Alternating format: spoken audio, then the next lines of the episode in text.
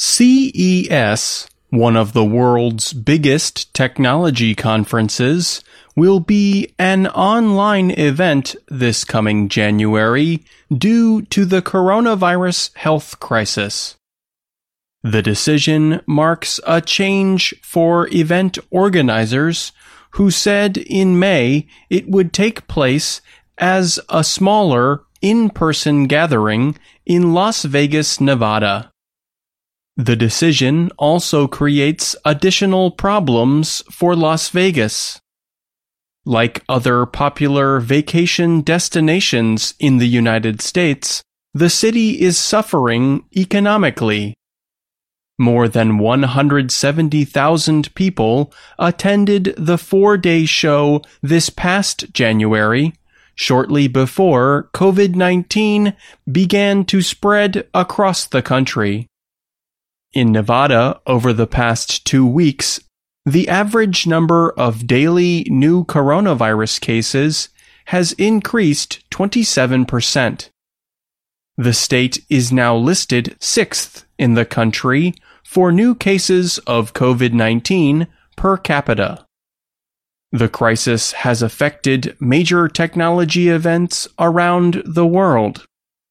Europe's biggest consumer electronics trade event, Germany's IFA, usually runs for six days.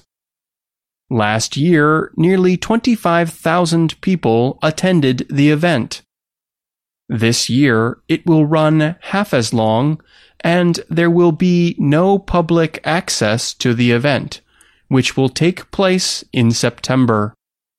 Web Summit, an event in Portugal that includes well known heads of technology companies and famous people, will be online this time. Organizers aim to still hold a physical conference in Lisbon in December.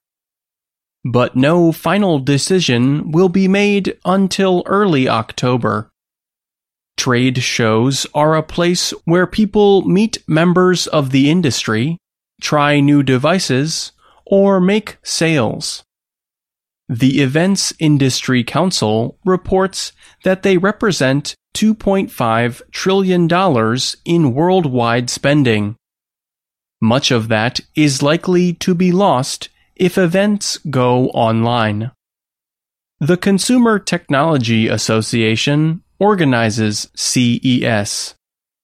It had said in May that it planned to hold some events in Las Vegas next year, but Gary Shapiro, the group's CEO, said the group's thinking changed as COVID 19 cases rose sharply around the world.